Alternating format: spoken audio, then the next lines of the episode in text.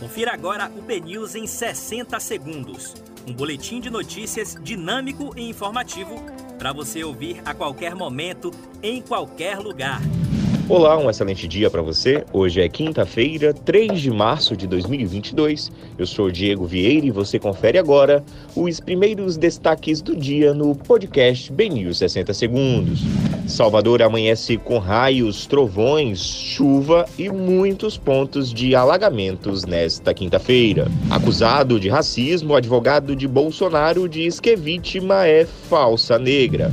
Chapa de Sérgio Moro deve ser enxuta e com menor acesso a fundo eleitoral.